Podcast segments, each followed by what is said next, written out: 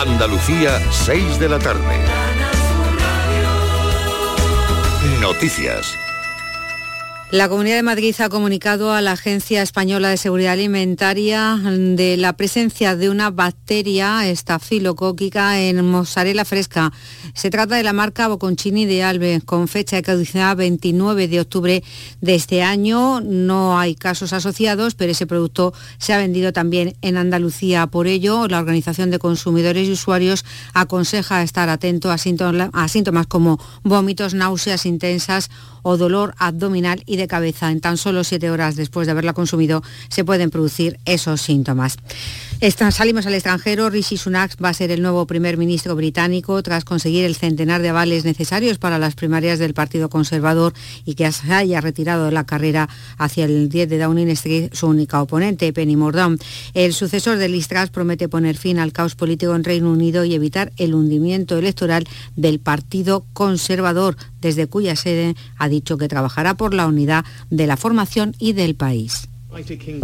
El Reino Unido es un gran país, pero sin lugar a dudas eh, nos encontramos a unos desafíos económicos importantísimos. Necesitamos estabilidad, necesitamos unidad y yo voy a hacer que mi máxima prioridad sea que eh, pues el partido y el país se unan primeras palabras. Como nuevo líder de los Tories está todavía comunicando al rey Carlos III mm, el nombramiento, será él quien lo ratifique. La Audiencia Nacional ha procesado al marido de la alcaldesa de Marbella por su presunta implicación en una red que enviaba droga a países del norte de Europa. Se le pide una fianza de 25 millones de euros para asegurar las responsabilidades que pudieran surgir de esta causa, Damián Bernal. El juez de la Audiencia Nacional, Manuel García Castellón, ha procesado a Lars Gunnar Brober, marido de la alcaldesa de Marbella, Ángeles Muñoz, por los presuntos delitos de blanqueo de capitales y organización criminal en el marco de una supuesta red liderada por ciudadanos suecos que habrían exportado desde España grandes cantidades de estupefacientes, sobre todo marihuana y hachís, hacia los países nórdicos, especialmente a Suecia. El juez atribuye al hijastro de la regidora liderar parte de la organización. La cantidad de dinero blanqueada por padre e hijo ascendería a 7,3 millones. Hasta la Antártida llegan ya las frutas y verduras de Almería. Las procesa una empresa de Adra que va a permitir que los militares de la base española del ejército puedan comer dieta mediterránea, Lola López. Podrán hacerlo porque los valores nutricionales de frutas y verduras ultracongeladas con el método de la alóndiga La Unión permite mantener intactas las propiedades durante tres años. Juan Manuel Andújar es el comercial de La Unión. Es un paso previo a la congelación y hace que no se rompa la estructura fibrilar del producto. Pasa por un túnel a menos 45 grados, se ultracongela y se empaqueta en bolsas. El modo de conservación es a menos entre menos 18 y menos 20 grados. A 14.000 kilómetros de Almería, los militares de la 36 campaña antártica podrán disfrutar de este primer envío de 2.000 kilos de tomates, pimientos, pepino, piña, aguacates y cebollas como si fueran frescas. A esta hora en Granada 28 grados, en Almería, Córdoba y Málaga 25, en Jaén y Sevilla 24 grados, en Cádiz y Huelva 23. Andalucía son las 6 y 4 minutos de la tarde. Servicios informativos de Canal Sur Radio. Más noticias en una hora. Y también en Radio Andalucía Información y canalsur.es. Toda tu tierra la tienes a un clic en tu móvil. Quédate en Canal Sur Radio, la radio de Andalucía. Bueno, frutas y verduras congeladas a menos 45 grados, mantenidas a entre menos 18 menos 20 grados. Qué maravilla, ¿no? Qué, qué paso adelante para que uno pueda em, tomar estos alimentos en esas condiciones sin que pierdan absolutamente ninguna propiedad. Esto vamos a tener que anotarlo en el programa y verlo despacito otro día. Yo lo que les quería contar hoy es que me sumo a la reflexión que este pasado fin de semana en el programa Días de Andalucía le escuchaba a mi compañera Carmen Rodríguez en el sentido de que usted diría que este tiempo que tenemos es bueno o malo, porque quizá tengamos que cambiar de idea a lo mejor tengamos que cambiar, ya que las cosas están tan secas como están, y que cuando nos llueva, digamos, qué buen tiempo hace, y que cuando el sol pique, digamos, vaya, hoy no tenemos suerte con el tiempo. En fin, una, reflexión, querida Carmen Rodríguez, a la que me sumo desde aquí modestamente. Em, mientras tanto, lo que sí es cierto es que en las cunetas ya verdea un poquito eh, el fruto de esas últimas lluvias, porque el campo está queriendo salir, está queriendo poner su cara verde y dejar el amarillo pajizo, que por otra parte tiene su encanto, pero ya, vale, ya está bien, ya queremos un poquito de buen tiempo y ojalá que llegue pronto. Muy buenas tardes muchas gracias por estar a ese lado del aparato de radio.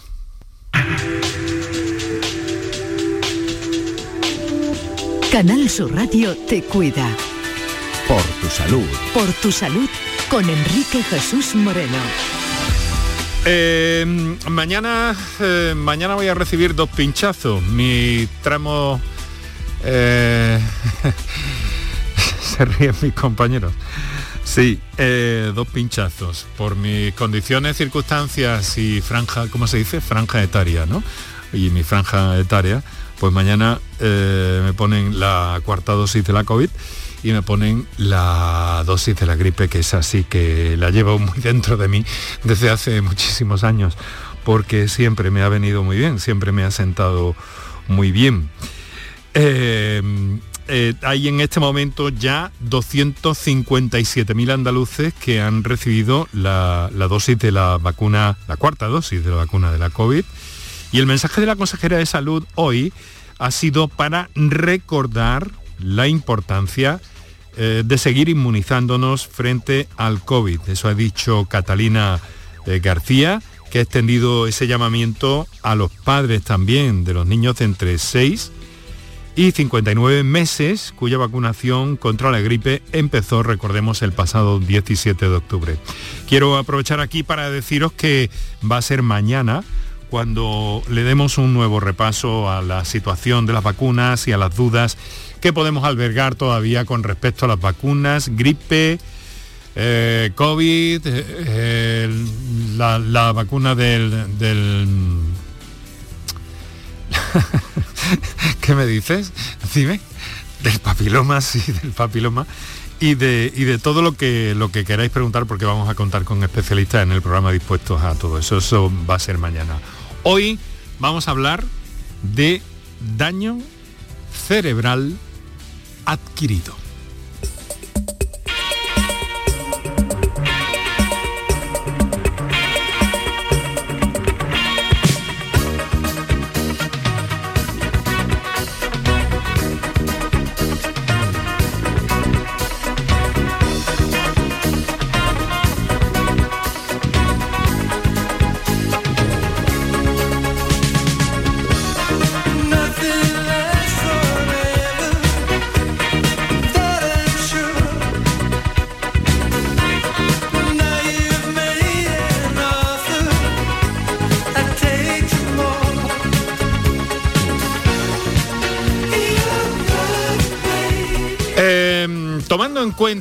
Eh, la encuesta de discapacidad, autonomía personal y situaciones de dependencia de 2008, el último dato que he encontrado, en España residen eh, cerca de 500.000 personas con daño cerebral adquirido. Eh, un 78% de ellas se debían a accidentes cerebrovasculares, a ictus básicamente y otros accidentes cerebrovasculares, y el 22 restante se debían a otras causas relacionadas con los traumatismos cranoencefálicos, anoxias, infecciones cerebrales, tumores u otro tipo de, patologías. Eh, datos que verificamos también en el sentido de que cada año se diagnostican en nuestro país más de 100.000 nuevos casos en todo el territorio nacional. Y hoy hemos eh, querido introducirnos en este interesante mundo pues bueno, porque de alguna forma estamos en una semana con muchas actividades divulgativas eh, en torno a este daño cerebral. Pasado mañana, de hecho, es el Día Mundial del Daño Cerebral. Y queremos adelantarnos para conocer, para saber y hacerlo además, que lo vamos a hacer con profesionales jóvenes y de primera línea en el abordaje de las consecuencias de esos daños cerebrales.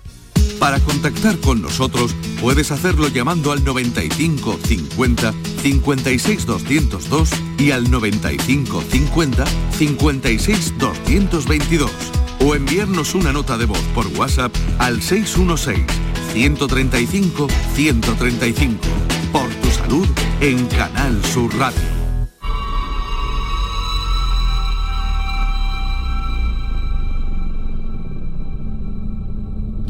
Daño cerebral adquirido. Es eh, una lesión en el cerebro que se produce de forma repentina, aparición brusca y por el conjunto variado de secuelas que presenta según el área del cerebro que lesiona y la gravedad de ese año, de ese daño, la gravedad de eh, la potencia con que ataca.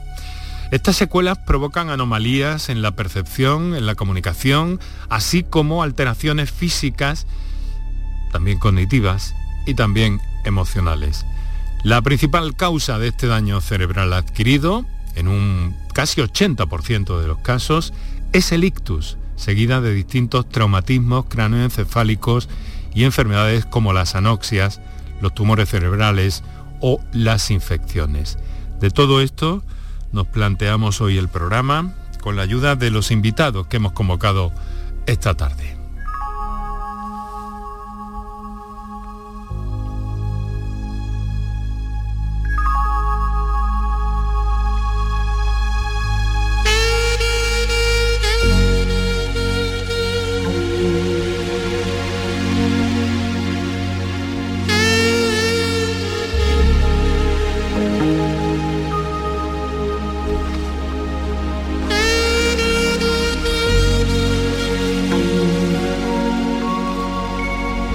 Vamos a apoyar y vamos a mostrar también la línea de actuación, el método de trabajo que desarrolla el Centro eh, de Neurología Avanzada, el doctor Uranga, en el que hay muchos profesionales de muy distintas áreas y que abordan este problema de modo multidisciplinar, pero eso nos lo van a ir contando ellos.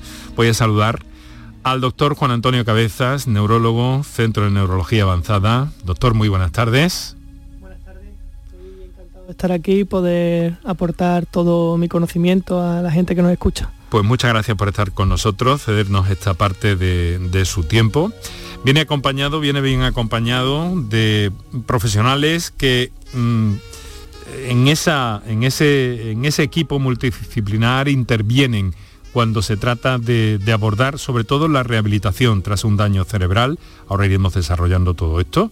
Guadalupe Corrales, que es neuropsicóloga Guadalupe, muy buenas tardes. Hola, muy buenas tardes. Encantada también de estar aquí esta tarde con vosotros. Y lo mismo le digo, muchas gracias por, por este por este trocito de la tarde que nos conceden. Delia Rodríguez también nos acompaña y es terapeuta ocupacional que juega un papel importante en todo esto. Delia, muy buenas tardes y muchas gracias. Muy buenas tardes, un placer estar esta tarde aquí con vosotros. Bueno, pues la verdad es que hay eh, infinitos eh, picos por donde, por empezar. Yo he planteado inicialmente en el programa algunos aspectos de índole general para que sirvan de alguna forma de referencia eh, a nuestros oyentes, eh, pero quiero escuchar las propias palabras, en este caso del neurólogo, del doctor Juan Antonio Cabezas, a propósito del daño cerebral adquirido. Mm, ¿Cómo lo podemos definir, doctor? Bueno, el daño cerebral adquirido lo podríamos definir como toda aquella lesión cerebral que ocurre sobre sujetos nacidos normales y que tiene como consecuencia una merma cognitiva, emocional o física. Dentro de este daño cerebral adquirido, como bien has comentado antes, el ictus es la causa principal. Y si quisiéramos definir el ictus, pues sería el daño cerebral adquirido ocurrido como consecuencia del cese de flujo sanguíneo cerebral.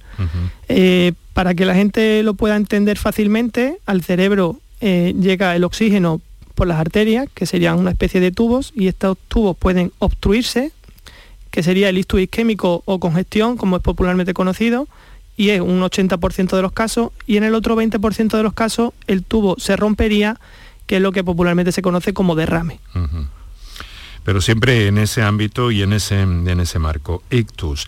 Eh, también hay otro tipo de lesiones, mm, básicamente los traumatismos, ¿no? Que pueden afectar a esa parte del cerebro que, que pierde su función, ¿no?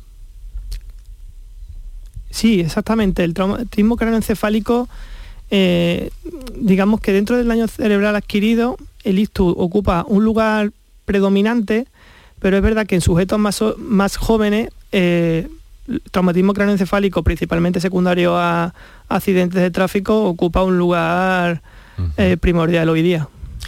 Bueno, y entonces, eh, ¿cómo determinan ustedes, cómo se determina eh, qué parte ha sido afectada? ¿Esto se puede identificar pronto? ¿Se puede identificar como para reiniciar o como para iniciar una rehabilitación rápida, pronta? ¿Qué nos puede decir de esto, doctor? Bueno, lo principal al inicio es reconocer los síntomas. Todo el mundo debe tener muy interiorizado que el ictus es un episodio brusco, el que se puede torcerse la boca, eh, una dificultad para hablar o para entender el lenguaje, o una debilidad de un brazo, una pierna o un acorchamiento, que sería un poco la sensación como la anestesia de los dentistas, para que podamos entenderlo. Entonces, ante este reconocimiento, lo primordial es ir a urgencias para poder diagnosticarlo rápido y poder poner mejor tratamiento inmediatamente. Cuanto antes, la rapidez, ¿no? En, Andalucía nos regimos por el código ICTUS, que es un protocolo ya eh, preestablecido en la, sanidad pública, donde continuamente ustedes y, sus colegas eh, pues hacen mucho hincapié, las autoridades también, en que se acuda para verificar o descartar, según los casos, que, pueda, que podamos estar hablando de un ictus. Pero, ¿qué pasa con el ictus? ¿Esperamos demasiado los, eh, las personas, doctor? A día de hoy, pese a la educación ciudadana, eh, los eslóganes, los anuncios, todavía vemos en los hospitales y en las urgencias que los pacientes llegan muy tarde porque a veces les da miedo y dicen, bueno, pues me acuesto y a ver si cuando me levante esto se ha pasado y esto es una desgracia que vemos habitualmente y por ello, insisto, cada vez que ocurran los síntomas, acudir a un centro sanitario más cercano para poder identificarlo, porque el primer paso para poder recuperarse. Claro, es mm, supongo que mm, recomendable atajar desde el primer momento, desde el momento más eh, rápido, más rápidamente posible, eso para que no se extienda, para que no crezca, ¿no? Para que no tenga otras consecuencias mayores, ¿no? Exactamente. Es verdad que a día de hoy eh, hemos dado un salto muy cualitativo porque en los últimos años hubo una revolución en el tratamiento agudo del ictus y hemos pasado, eh, digamos, hace unos años los pacientes con ictus tenían una unas tasas de mortalidad muy altas y unas tasas de discapacidad muy, muy altas y a, día de hoy, recibiendo los mejores tratamientos, alcanzamos un 60% de pacientes que alcanzan un nivel funcional bueno. Y esto quiere decir que puedan vestirse, asearse o comer solo. Pero bueno, la realidad es que hay otro 40% que pese a recibir los mejores tratamientos, pese a acudir a un centro sanitario de forma rápida, queda con unas secuelas importantes, porque en España a día de hoy el ISTU es la principal causa de discapacidad. Entonces, esta discapacidad es igual de importante que el reconocimiento temprano y para esto hace falta un equipo multidisciplinar, porque las secuelas son cognitivas, son emocionales, son físicas y ya no son secuelas solo del paciente, son secuelas del paciente, familiares, cuidadores y por ello hace falta un equipo multidisciplinar. Y doctor, ¿cómo, mm, ¿cómo podemos determinar dónde se ha producido ese daño en el cerebro? Bueno, pues... ¿Cómo pueden ustedes, por supuesto? Pues, mire, para, lo más común que siempre explicamos en la llegada a urgencia es el lado contralateral. ¿Esto qué quiere decir? Que si un paciente deja de mover el brazo derecho y la pierna derecha, pues probablemente el ictus esté en el hemisferio izquierdo del cerebro. Lo mismo ocurre con el acorchamiento de un brazo o una pierna. En el caso del, del lenguaje, cuando una persona deja de hablar, que no puede hablar, no puede comprender el lenguaje, en la inmensa mayoría de los sujetos eh, el lenguaje está en el hemisferio izquierdo. Y entonces todos estos síntomas, unidos a otros que podemos detectar en la exploración, pero que creo que pueden enturbiar un poco el conocimiento de la gente que escucha esto, eh, nos orienta a saber el lugar exacto del cerebro para poder ir a buscar en las pruebas de imagen que hacemos en la llegada a urgencia dónde debe estar el problema. y, eso se determina con, con celeridad, además, ¿no? Sí, esto, eh, el ictus es una patología tiempo dependiente. Entonces el paciente llega a una urgencia de un centro sanitario, se le identifica rápidamente los síntomas, se activa protocolo de código ictus que lleva aparejada un TAC, un TAC con contraste, a veces unas pruebas algo más especiales para determinar qué lesión tiene, dónde está, por qué se produce y si hay ya un daño establecido que un poco condicione las posibilidades de recuperación, tanto a corto como a medio plazo. Todo eso lo pueden ver ya ustedes por, eh, con ese diagnóstico por imagen. con estudio por imagen podemos saber perfectamente si hay un daño cerebral eh, o potencial que se pueda establecer y nos permite saber si podemos poner determinadas terapias en el momento en el que detectamos los síntomas.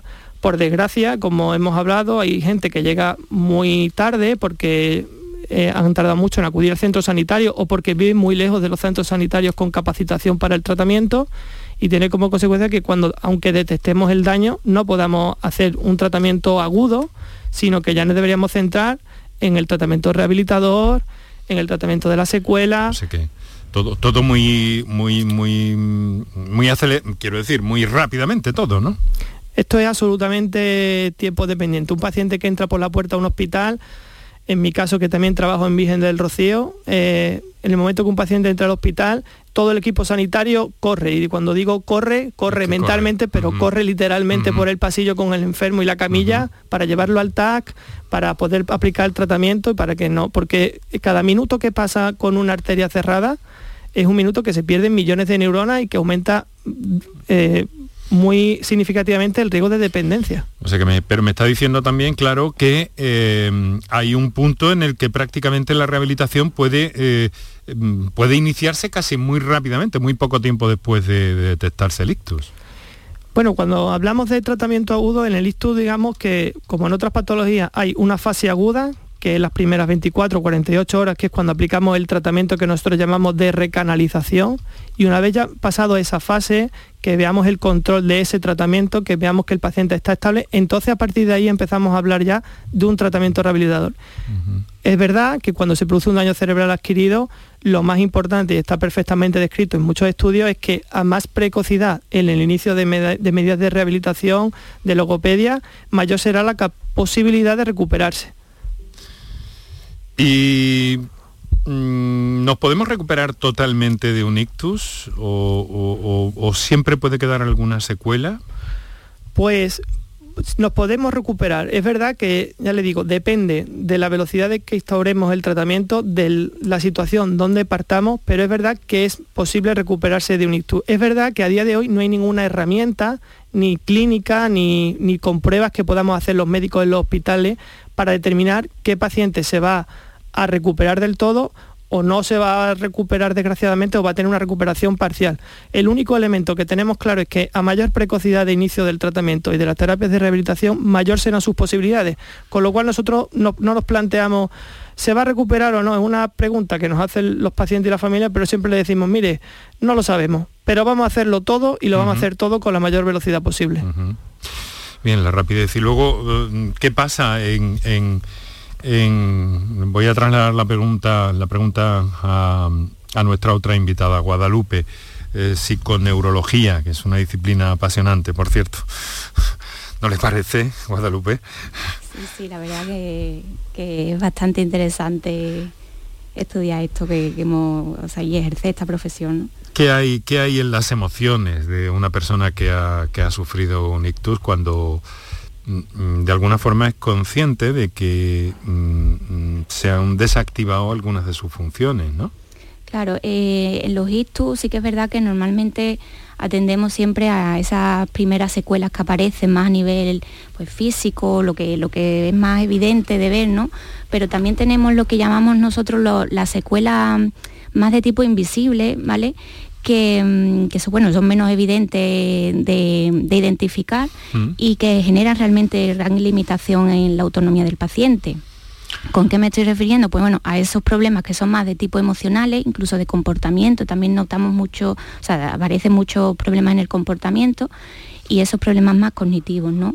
Entonces, a nivel, por ejemplo, de comportamiento, la persona podemos ver que, que, bueno, una vez que ya se ha estabilizado un poco de esta fase más aguda, pues se, vuelve, se puede volver un poco más impulsiva o la, vemos más irritable o más desinhibida de lo que esta persona era antes de, sufrir el evento. O todo lo contrario, podemos verla más apática, con una baja iniciativa para emprender cualquier tipo de, actividad y que a nivel emocional fluctúe también. ¿no? y eso Guadalupe tiene una lectura para ustedes. Claro, exactamente. Eso ya a nosotros nos, está dando un poco, bueno, tenemos que estudiar muy bien eh, qué es lo que está pasando y qué puntos más fuertes y más puntos más débiles tiene la persona para ponernos a trabajar en equipo como hacemos en el Centro de Neurología Avanzada y, comenzar pues desde las distintas áreas, ¿no? desde lo que es la fisioterapia, la terapia ocupacional, pero incluso también la logopedia y, la neuropsicología, comenzar ya con ese trabajo en equipo. Claro, porque en cada caso va a haber mm, que abordarlo desde una forma, ¿no? En este caso la, terapia, la terapia ocupacional, en la que es especialista Delia, nuestra otra invitada en el día de hoy, Delia Rodríguez. ¿Qué es la terapia ocupacional? ¿Cómo, cómo, mm, cómo encauza a sus pacientes en este caso? Bueno, pues la terapia ocupacional eh, pertenece a una, profesional, a una profesión sanitaria que está dentro de este equipo multidisciplinar y que son todos tan importantes. En este caso, eh, ayudamos a conseguir la máxima autonomía del paciente, pero no solo nosotros, sino que tenemos que tener en cuenta que en la rehabilitación del ictus tenemos que trabajar todos en conjunto y tenemos que tener un buen equipo multidisciplinar para poder hacer eh, un buen abordaje de este daño cerebral la rehabilitación de cada paciente va a ser diferente. Vamos a tener diferentes objetivos porque cada paciente eh, va a tener unas necesidades diferentes. El objetivo general siempre de este equipo multidisciplinar va a ser eh, dotar al paciente de la mayor autonomía posible.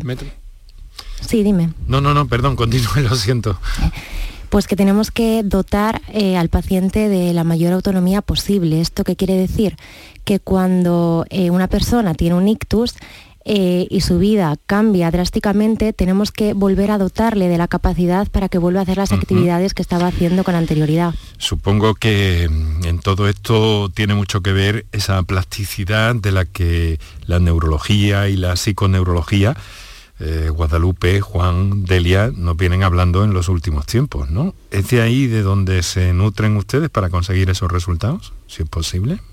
Sí, exactamente. Hacemos eh, trabajamos en base a esa neuroplasticidad para intentar conseguir, pues, si no es eh, la función mm, al completo, porque hay una lesión bastante grave, pues por lo menos mm, ajustarnos o que esa persona pueda ir compensando con otro tipo de estrategias, pues que, ese déficit tenga el menos... Eh, le limite lo menos posible en su día a día. O sea que en algunos casos ni se percibiría si, si el daño ha sido un em, poquito, permítanme que lo exprese así, eh, pues eso se puede recuperar. Si el daño es más grande, a lo mejor no en su totalidad. Ese es el resultado, ¿no? De lo que me están diciendo, de algún modo. Sí, eh, es verdad que realmente, aunque para personas menos expertas quizá no se note, en las consultas vemos que que, sí se nota. No, hay ictus pequeños, desgraciadamente no hay ictus pequeños. A día de hoy no hay ictus pequeños, porque las secuelas, como decía mi compañera, la secuela invisible, el cambio de ánimo, el cambio de conducta, uno lo ve a un paciente con ictus, puede estar perfectamente, pero cuando se sienta con él lo detecta perfectamente. Entonces, eh, es por eso que nosotros insistimos mucho en el trabajo cohesionado, ¿no? en, un en un equipo multidisciplinar, que haya fisioterapeuta, que haya terapeuta ocupacional, que haya rehabilitador, que haya neurólogo y que todo ello esté en perfectamente una, perfecta comunión para que sepamos todo el estado del paciente para que podamos abordarlo desde todas sus perspectivas y no solo pues el déficit motor o, lo mental. Vale.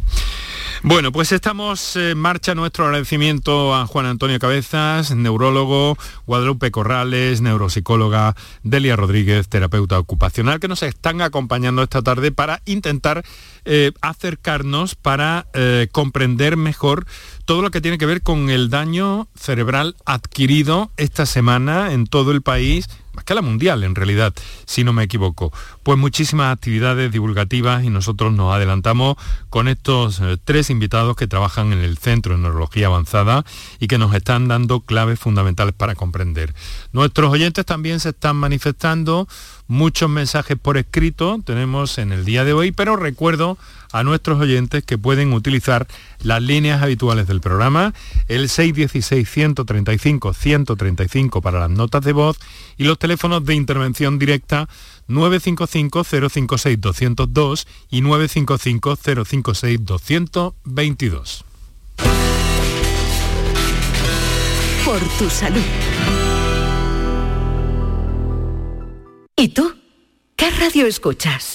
La jugada de Canal el deporte. Los fines de semana a Pepe La Rosa y Ana. Me encanta el programa de Paco Rillero, El Flexo. Es un muy buen programa. Canal Sur Radio, la radio de Andalucía. Yo escucho Canal Sur Radio. Sabemos que tienes muchos planes y sueños por cumplir y en Cofidis queremos estar a tu lado. No esperes más y hazlos realidad antes de que las condiciones del mercado empeoren, suponiendo un mayor esfuerzo para ti. Sea cual sea tu proyecto, el momento es ahora. Llámanos al 900 84 12 15 o entra en cofidis.es para más información. Cofidis, cuenta con nosotros. Aquadeus, ahora más cerca de ti, procedente del manantial Sierra Nevada, un agua excepcional en sabor, de mineralización débil que nace en tu región. Aquadeus Sierra Nevada es ideal para hidratar a toda la familia y no olvides tirar tu botella al contenedor amarillo. Aquadeus, fuente de vida, ahora también en Andalucía. En Cofidis puedes solicitar hasta 60.000 euros sin cambiar de banco. Llámanos al 900 84 12 15 o entra en cofidis.es para más información. Cofidis, cuenta con nosotros. El otoño llegó y vas a decir no a la subida de luz. Ahora ilumina tu hogar noche y día consumiendo tu propia energía y ahorra hasta el 90% en tu factura de luz gracias a nuestras baterías premium. Instalaciones garantizadas 25 años. Pide ya tu estudio gratuito en el 955 44 11 11 o socialenergy.es y aprovecha las subvenciones disponibles. La revolución solar es Social Energy. Mano de santo limpia la ropa, mano de santo limpiar salón, mano de santo y en la cocina, en el coche, en el watercloak, mano de santo para el hotel, mano de santo para el taller, mano de santo te cuida, mano de santo te alegra la vida, mano de santo, mano de santo, ponte a bailar y no limpies tanto, mano de santo, mano de santo, ponte a bailar y no limpies tanto. Seguramente el mejor desengrasante del mundo. Pruébalo. Prepárate que llega tu mejor ocasión. Ya está aquí el Salón del Motor de Ocasión de Sevilla, del 28 de octubre al 1 de noviembre. La más amplia gama de vehículos de ocasión kilómetro cero y seminuevos de las principales marcas y modelos. Aprovecha la ocasión del 28 de octubre al 1 de noviembre en Fides. La mañana de Andalucía con Jesús Vigorra es tu referencia informativa de las mañanas de Canal Sur Radio. Desde bien temprano, desde las 6 de la mañana, te cuento toda la información de cada día, las cosas que te interesan y que te afectan. Analizamos la actualidad en la tertulia, te ayudamos con tus problemas y buscamos el humor y el entretenimiento que te gusta. Ya ves, lo mejor para nuestra gente. La mañana de Andalucía con Jesús Vigorra. De lunes a viernes desde las 6 de la mañana. Más Andalucía, más Canal Sur Radio. Enrique Jesús Moreno, por tu salud, en Canal Sur Radio. Para contactar con nosotros puedes hacerlo llamando al 95 50 56 202 y al 95 50 56 222 o enviarnos una nota de voz por WhatsApp al 616 135 135. Por tu salud en Canal Sur Radio.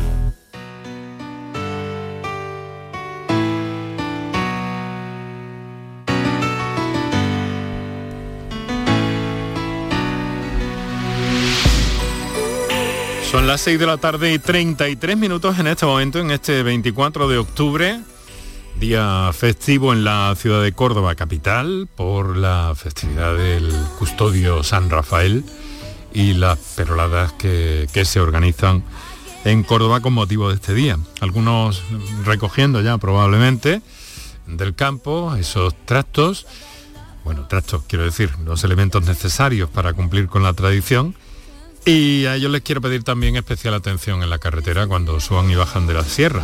La, sierra de Córdoba, eh, para quienes no la conozcan, está integrada dentro del, eh, del término municipal de, de la capital.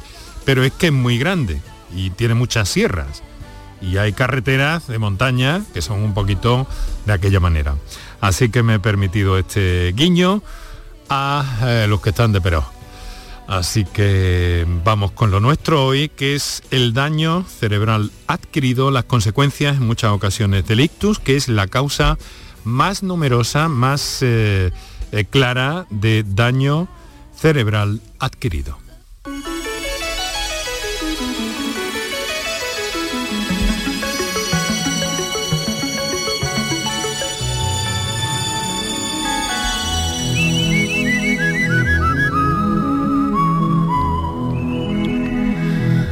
Nuestros oyentes tienen los teléfonos abiertos en esta tarde plomiza en buenos puntos de, en bastantes puntos de Andalucía. Eh, cálida, no obstante, y en la que estamos hablando con el doctor Juan Antonio Cabezas, neurólogo, Guadalupe Corrales, neuropsicóloga, y Delia Rodríguez, terapeuta ocupacional. Lo primero que vamos a hacer, eh, Juan Antonio, Guadalupe, Delia, si os parece, en segunda, segundo tramo del programa ya, vamos a dar preferencia a una llamada que tenemos en, en, directo ahora mismo, al otro lado del teléfono, de algún oyente que ha hecho uso de nuestras líneas abiertas en esta radio pública de Andalucía. Es José Manuel su nombre y nos llama desde Marbella. José Manuel, buenas tardes. Eh, buenas tardes. Muy eh, Mire, eh, eh, quisiera preguntarle a los doctores eh, referente al tema de, del ISTU, eh, una cuestión que leí en la prensa hace poco. Eh, mi mujer padeció un ISTU en el año 2014 y le quedaron pues muy graves secuelas. La parte derecha del cuerpo la tiene prácticamente inmovilizada. Se puede poner de pie muy difícilmente y dar dos pasos, muy poco. Y en, el habla pues también le han quedado bastantes dificultades a la hora de expresarse. Entonces yo escuché, no, perdón, leí en la prensa que en Barcelona habían sacado un nuevo tratamiento sobre el ISTU que tenía pues bastante efectividad. Pero eh, mi duda está en si es un tratamiento que se pone directamente cuando ha padecido la persona el ISTU o al cabo del tiempo, porque como le he dicho, mi mujer lo sufrió hace ya ocho años, en el 2014. Bueno, con estos datos, Juan Antonio, en principio, luego si Guadalupe o Delia quieren aportar algo más, adelante, hacen uso de la palabra. Eh, no sé no sé muy bien de lo que nos ha, nos ha hablado este oyente que sigue con nosotros en cualquier caso por si hay que aclarar algo.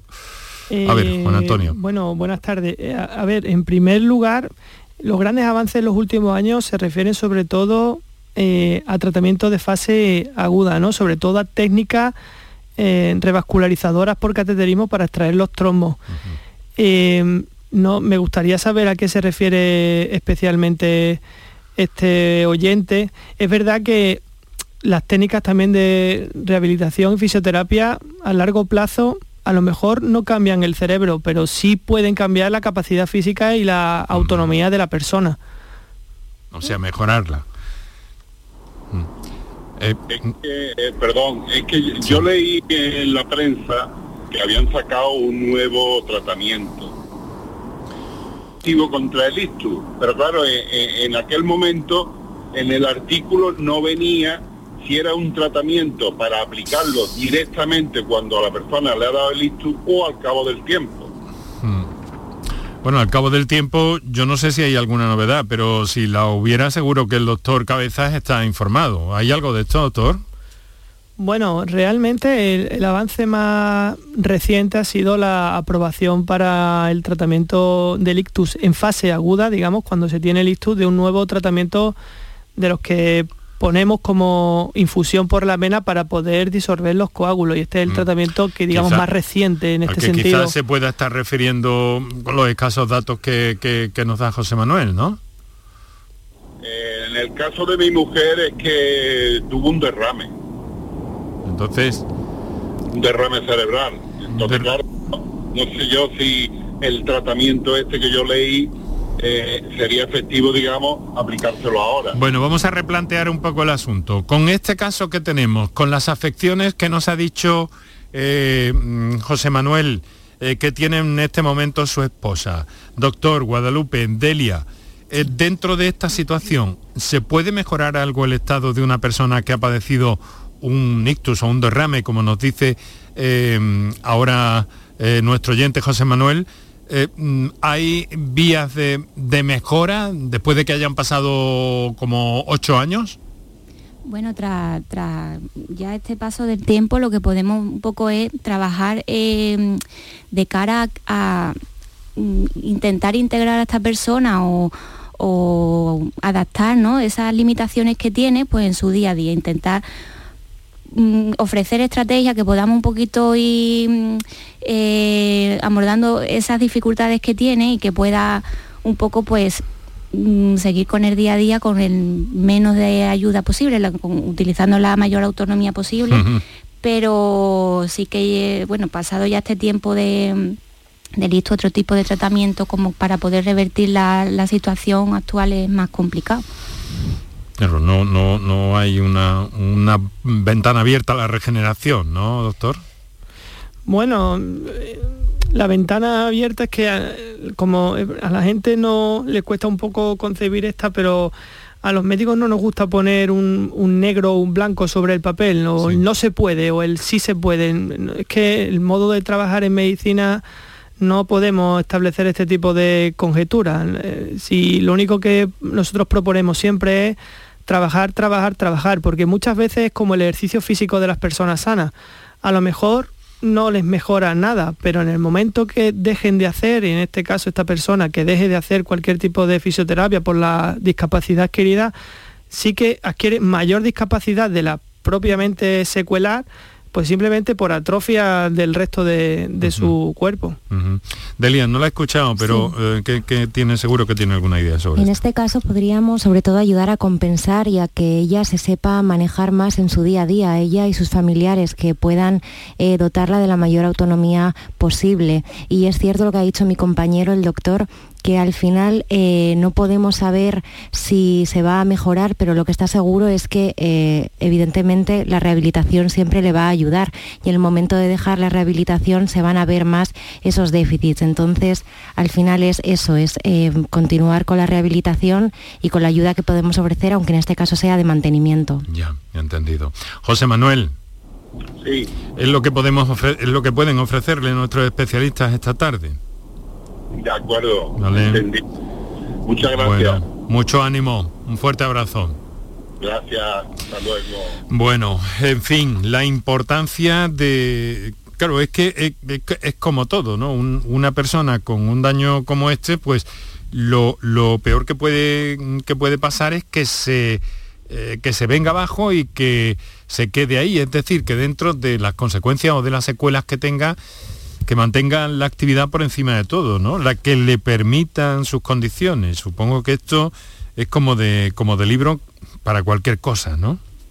Doctor. Sí, exactamente. Lo más importante es nunca desfallecer. por ejemplo, en el ictus dicen las estadísticas que un 30% deteriora, o sea, presenta deterioro cognitivo y un 30% presenta trastorno del ánimo secundario al ictus. Y esto acarrea también, aparte del propio déficit del ictus, acarrea secuela y acarrea discapacidad y, ocasiona también discapacidad a los familiares. Y entonces eh, siempre lo decimos y no nos cansaremos nunca de decirlo a todo el equipo implicado en el tratamiento, que no podemos dejar que un paciente con un ictus se quede, vamos a decir, apotronado en un sillón, sino que tiene que movilizarse, tenemos que ayudarle a movilizarse, tiene que hacer terapia ocupacional, tiene que hacer fisioterapia, tiene que hacer neuropsicología, tiene que hacer todas las herramientas, porque le va a dar... Eh, eh, herramienta al paciente y a la familia. Muy bien, vamos a. Mm, estamos a las 7 menos cuarto de la tarde.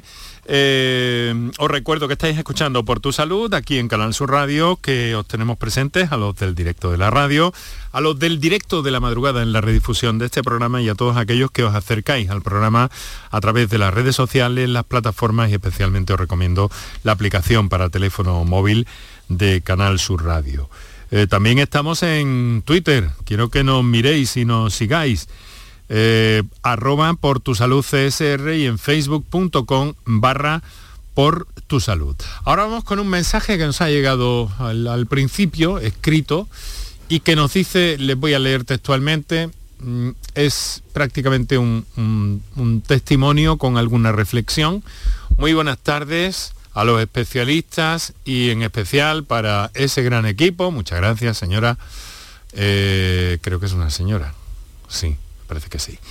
Yo no sabía lo que era un ictus. Fui al ambulatorio porque tenía toda la cara de hormigueo y con la boca caída y el doctor me dijo que era que me había dado aire, pero pasando las horas me puse mal hasta que fui al hospital y me diagnosticaron que tenía ictus. Creo que deberían de enfocar a más doctores. Eh, supongo que, que la entendemos. Estuve hasta 23 días mal y salí con silla de ruedas porque no caminaba. Creo que no fue el doctor especializado en el ambulatorio bueno. Hoy voy poco a poco recuperándome. Mi rehabilitación fue de hacer ejercicios y de logopedia, pero secuelas sí eh, me quedaron con la pierna, que no camino bien, por el lado mm, derecho de pierna y brazos. Bueno, les decía que es prácticamente un testimonio con... En fin, no sabemos cuánto tiempo puede hacer de, puede hacer de esto, pero lo cierto es que si los ciudadanos eh, estamos eh, oyendo hablar, sabemos de código ictus, supongo que los sanitarios esta idea estará cada vez más, más fresca en todas las consultas, ¿no? Mm, ¿Cómo lo ve usted, doctor? Hombre, cada día hacemos talleres, hacemos cursos, todo el equipo sanitario ahora mismo de, en la salud pública, salud eh, privada está familiarizada con el código ITU. Desgraciadamente también hay otras posibilidades diagnósticas cuando uno presenta que se le queda la cara de lado, vamos a decir, existen otras posibilidades diagnósticas razonables. Entonces, bueno, hasta cierto punto se puede entender el, este, esta desgraciada situación. Es verdad que el ictus no siempre aparece con todos los síntomas, no siempre uno debuta con los síntomas y, está muy claro. Empieza con unos síntomas sutiles que se van desarrollando en las primeras 24 horas y eso es, y eso es un problema. Por eso siempre recomendamos ponerse en manos de especialistas porque estos síntomas muchas veces no aparecen de golpe, sino que son progresivos y es un poco el caso de, esta señora. Bueno, eh, hemos visto que en cualquier caso es bueno acercarse. Vamos a ir, antes de pasar a otro mensaje, vamos a ir un poco a ese enfoque. ¿Cómo determinar dónde está el daño con la eh, técnica que, utilizan ustedes, en el que hemos tenido, eh, pues bueno, por una parte pues están compartiendo con nosotros la tarde eh, un neurólogo, una neuropsicóloga y una terapeuta ocupacional. Pero claro, el, ese conjunto multidisciplinar que decimos para diagnosticar qué es lo que hay y cómo abordarlo y por dónde dirigir el esfuerzo rehabilitador, ahí es donde está la clave, ¿no? Ahí está la clave también del método de trabajo que utilizan ustedes. A ver, Guadalupe. Pues mm, lo que es el proceso de rehabilitación ya se comienza cuando el paciente todavía está hospitalizado, ¿vale? Pero sí que es verdad que una vez que se le da el alta al paciente, es importante que nos pongamos en contacto con algún centro con el que cuente con un equipo en neurorehabilitación, un equipo multidisciplinar, pues como hemos comentado antes, ¿no? Que tenga tanto profesionales de la rama de, de fisioterapia, logopedia, terapia ocupacional o neuropsicología, ¿vale? Entonces, como solemos abordar normalmente, bueno, el paciente primero llega y, la primera consulta la tiene con, su, con el neurólogo, ¿no? Mm. Y ya luego el neurólogo nos lo, lo deriva y hacemos una primera valoración inicial mm, a nivel multidisciplinar para ver pues, en qué áreas, eh, dónde está más afectado y, dónde, y cuáles son las capacidades que, mantiene conservadas. ¿Dónde hay que rehabilitar, en definitiva? Exactamente. Exactamente. Mediante la evaluación de cada uno de los profesionales, pues vemos un poco mm, cuáles son esos puntos más débiles. Y en base a, los resultados que obtenemos tras la valoración inicial, pues ya eh, empezamos a, mm, bueno, abordamos nosotros ya el tema y le proponemos una serie de objetivos, que son los objetivos terapéuticos, y empezamos a trabajar todos pues en conjunto, ¿vale? Para ir eh, sobre todo trabajando en la misma dirección para conseguir el máximo de, eh, recuperación posible. Sí que es verdad que conforme se va avanzando en la, rehabilitación, vamos, a mm, vamos cambiando esos objetivos terapéuticos, no, tenemos los mismos objetivos una vez que eh, iniciamos el tratamiento, a, como bueno, a medida que va evolucionando el paciente, el paciente pues le vamos vamos adoptando su, los objetivos según la fase en la que se encuentre la intervención, ¿no? Claro, y ahí a partir de ahí pues se va retomando, claro, quieren decir ustedes lo que lo que me ha dicho es que en fin, que, van viendo un poco cuál es la evolución por ver dónde hay que eh, dónde hay que incidir más o en otra parte em, e insistir menos, ¿no? Exactamente, sobre se, todo. Se va viendo cada vez más en el trabajo cotidiano que hacen ustedes con los pacientes, se va viendo cada vez más, imagino, eh, cómo están las cosas. Claro, y sobre todo eso, que el, que el equipo mantenga una comunicación constante, ¿vale? Que cualquier pequeño avance que vayamos viendo en cada una de las áreas, eh, lo pongamos en conocimiento para saber pues cómo ir adaptándonos a las necesidades específicas que presente en el momento el paciente. Es importante además, eh, además de que el equipo esté en continua comunicación, que también tengamos muy presente al paciente. El paciente tiene, es el protagonista de su rehabilitación, es parte activa. Entonces, eh, es muy importante para la rehabilitación la motivación del paciente, que no se nos olvide. Eso debe ser mm, a menudo complicado, eh, Guadalupe. Sí, sobre todo cuando, a ver, hay, muchos pacientes llegan y ellos lo que quieren es mejorar, ¿vale? Y, hmm. ellos se, ponen en marcha para que, que todo lo que el trabajo que hacen sea sea en, base a eso. Ellos lo que quieren es intentar recuperar su, vida que tenía antes, ¿no? Pero hay veces que tenemos perfiles un poco más apáticos o con esa falta de, motivación, que bueno, pues que hay que trabajar también en esa motivación para conseguir que, que, se vaya, que vaya teniendo esa adherencia a lo que es el tratamiento y podamos conseguir los resultados que, que vamos buscando. Vale. Bueno,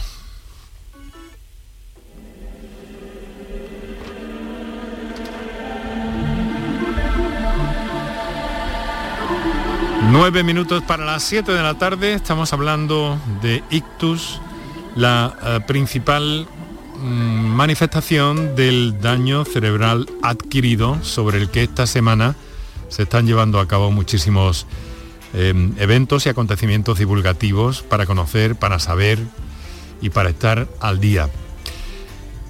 Eh, miren, vamos a ver, le leo un mensaje que me pregunta... Eh, nos dice exactamente, mi pregunta es si una persona que no coordina las palabras puede escribir correctamente.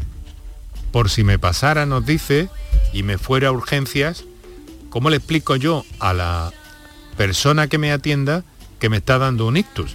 Soy Antonio desde Sevilla. Muchas gracias y felicidades por el programa. Bueno, a ver, en principio el paciente, no doctor, acude a una urgencia porque no sabe lo que tiene. Eh, bueno, a ver, digamos que dentro de los trastornos del lenguaje asociados al ictus podríamos diferenciar dos categorías. Uno en el que el paciente no puede articular el lenguaje, que siempre lo explicamos a los pacientes como si estuviera borracho porque no puede articular bien el lenguaje, pero puede expresarse y comprende perfectamente. Y digamos que la otra alteración formal del lenguaje sería lo que llamamos en papeles afasia, que es la incapacidad para emitir lenguaje o para comprenderlo. Claro, si un paciente no puede emitir lenguaje, por esta causa, la emisión del lenguaje es tanto oral como escrita. De todas maneras, por aportarle tranquilidad a Antonio, em, cuando se llega a la puerta de un hospital ante un problema de lenguaje de este tipo, los médicos sí somos capaces de, detectar por qué no puede expresarse, porque bueno, a día de hoy tenemos herramientas para para detectarlo. Mm. Pues así contestamos otra pregunta, porque claro, alguien que a lo mejor ha tenido recientemente una experiencia no demasiado favorable, dice, buenas tardes, ¿de qué sirve, de qué sirve que vayas corriendo urgencias si luego tardan cuatro horas en atenderte? Un saludo, María de Jaén. Claro, esto es lo que usted ha dicho, doctor. Eh, bueno, eh, situaciones desgraciadas no son... En, el caso del ictus, mm, las cosas están muy programadas últimamente. Eh, el caso del ictus, eh, ya digo, situaciones de este tipo pues desgraciadamente se pueden producir, pero normalmente un paciente que llega con un déficit neurológico y se identifica como un ictus, una vez se activa la maquinaria de código ictus, eso se activa inmediatamente. También, claro, todo depende de la capacidad de la persona para expresarse, la capacidad para expresar los problemas que tenga, que sean unos problemas más o menos floridos y más o menos mm. evidentes. Entonces, bueno, es una situación complicada, pero es una situación que una vez se detecta se pone, se pone en marcha. Muy bien, eh, nos dicen, ¿la hipertensión y el ejercicio físico intenso pueden provocar un ictus? Eh, bueno, a ver, a mí me gustaría aprovechar este programa para para recomendar a todo el mundo que independientemente que suene un poco a manido, ¿no? Los mensajes siempre decimos de los médicos, cuídese, cuídese la atención, haga deporte, pero es la herramienta más eficaz que hay a día de hoy para evitar problemas de salud, hacer deporte regular, una dieta adecuada y tomarse el tratamiento que tenga prescrito por sus patologías.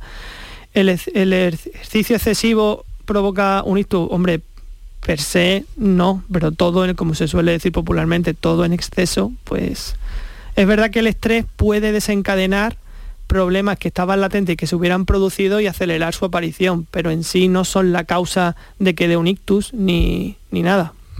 Nada que tenga que ver. Bueno, pues así dejamos eh, tranquilo a este, a este oyente. Em, hay una cosa, ¿no? Que, nos llega también la inquietud de una persona en el sentido de, que, bueno, de que hay, puede haber otra, otros males eh, como ya saben, la, migraña, por ejemplo, eh, lo sabe especialmente el doctor Juan Antonio Cabezas, eh, que pueden tener en algún momento mm, similitud con esos síntomas, ¿no? pues, entonces, sí. sí. pueden tener similitud, pero bueno, el pronóstico de los eventos asociados a migraña tienen, no dejan habitualmente lesión cerebral y el pronóstico es muy bueno, la recuperación es completa. Pero es verdad que en un momento agudo, sobre todo en personas más jóvenes, que es menos prevalente el ictus, pues muchas veces eh, y el diagnóstico de migraña es mucho más frecuente. Entonces es en esas situaciones cuando más puede haber una duda diagnóstica. Eso se, se va viendo y se va resolviendo afortunadamente porque desde luego los protocolos están activos permanentemente, no hay nada más que decir código ictus y, nos lo ha dicho muy gráficamente el doctor Juan Antonio Cabezas en su hospital El Virgen del Rocío, eh, es mm, mm, mm, corriendo todo el mundo. Absolutamente corriendo todo el mundo. Y además ante la duda diagnóstica siempre es mejor pasarse de, hacer cosas que decir, bueno, no será, no, eso no, no cabe esa posibilidad. No entregar ningún margen al albedrío. Eh, saben que eh, estamos aprendiendo mucho y que además nos gusta eh, conocer mm, de forma directa cómo trabajan estos equipos en el ámbito del Centro de Neurología Avanzada eh, y que cada vez eh, mm, pues están consiguiendo cosas más interesantes, ¿no? Como este abordaje multidisciplinar para saber una vez que hay un ictus, que es lo que hacen estos especialistas en sus unidades, por dónde hay que realizar esa rehabilitación. Para una persona será de una manera, para otra persona será por otra, que es lo que sobre todo aspirábamos a dejar hoy claro. Yo creo que está claro, ¿no? Guadalupe, Delia. Sí, yo creo que ha quedado bastante claro que al final lo que tenemos que hacer es los profesionales realizar una buena valoración inicial, que los pacientes inicien la rehabilitación en cuanto puedan y ya eh, con la valoración inicial eh, propondremos nosotros los objetivos para abordar todas las necesidades. Guadalupe, unas palabras finales. Pues ya hemos visto que, el tiempo siempre cuenta, tanto cuando detectamos los síntomas para acudir al hospital como para empezar la rehabilitación. O sea que en el ISTU no nos podemos no podemos dejar pasar el tiempo, hay que, hay que iniciarse cuanto antes. Muy bien. Eh, doctor, en unos segundos, ese llamamiento que ha hecho, ¿no? Para que conozcamos, para que sepamos, estemos informados y sepamos cómo hemos de actuar cuando hay evidencias de que puede haber un ictus. Pues por favor, cuando una persona tenga la cara desviada, pierda el brazo, la fuerza en un brazo, la fuerza en una pierna, se queda acorchado, por favor que acuda a un, hospital o a un centro sanitario cercano y que una vez en esa fase que ya no, no cabe la, terapia aguda, por favor que inicie lo antes posible el tratamiento rehabilitador por un equipo especializado. Muchas gracias. Doctor Juan Antonio Cabeza, Guadalupe Corrales, neuropsicóloga, Delia Rodríguez, terapeuta ocupacional. Muchas gracias por estar con nosotros y ha sido un placer. Aquí dejamos el programa por hoy. Mañana volvemos y hablaremos de vacunas. Canal Sur Radio Sevilla, la radio de Andalucía. Si necesitas recuperarte de una operación de cadera, rodilla o cualquier otro proceso médico, en Vallesol podemos ayudarte. Contamos con profesionales que te ayudarán a recuperarte más rápido y llevarán un estrecho seguimiento de tu evolución. Y todo ello sin desplazamientos innecesarios y por mucho menos de lo que imaginas. Infórmate en el 924 24 25 o en vallesol.es. Vallesol, la residencia que te mereces. Bienvenidos a Sacaba. Mil metros de electrodomésticos con primeras marcas. Grupos Whirlpool, Bosch y Electrolux. Frigoríficos, lavadoras, hornos, vitros. ¿Quieres más? Aires acondicionados, aspiradoras, pequeños electrodomésticos. Y financiamos en 12 o 20 meses sin intereses solo tú y Sacaba. Tu tienda de electrodomésticos en el Polígono Store en calle nivel 23. Ven a ver nuestra exposición y sus 25 años de experiencia. Sacaba. Encuentros Carrusel Taurino. Canal Sur te invita a conocer este jueves 27 de octubre los pilares de la tauromaquia a través de la charla con el rejoneador Diego Ventura desde las 8 de la tarde en el Teatro Fundación Cajasol. Entrada libre hasta completar aforo previa recogida de invitaciones en taquilla de la Fundación Cajasol. Calle Álvarez Quintero, Sevilla. Encuentros Carrusel Taurino. Con el patrocinio de la Fundación Cajasol.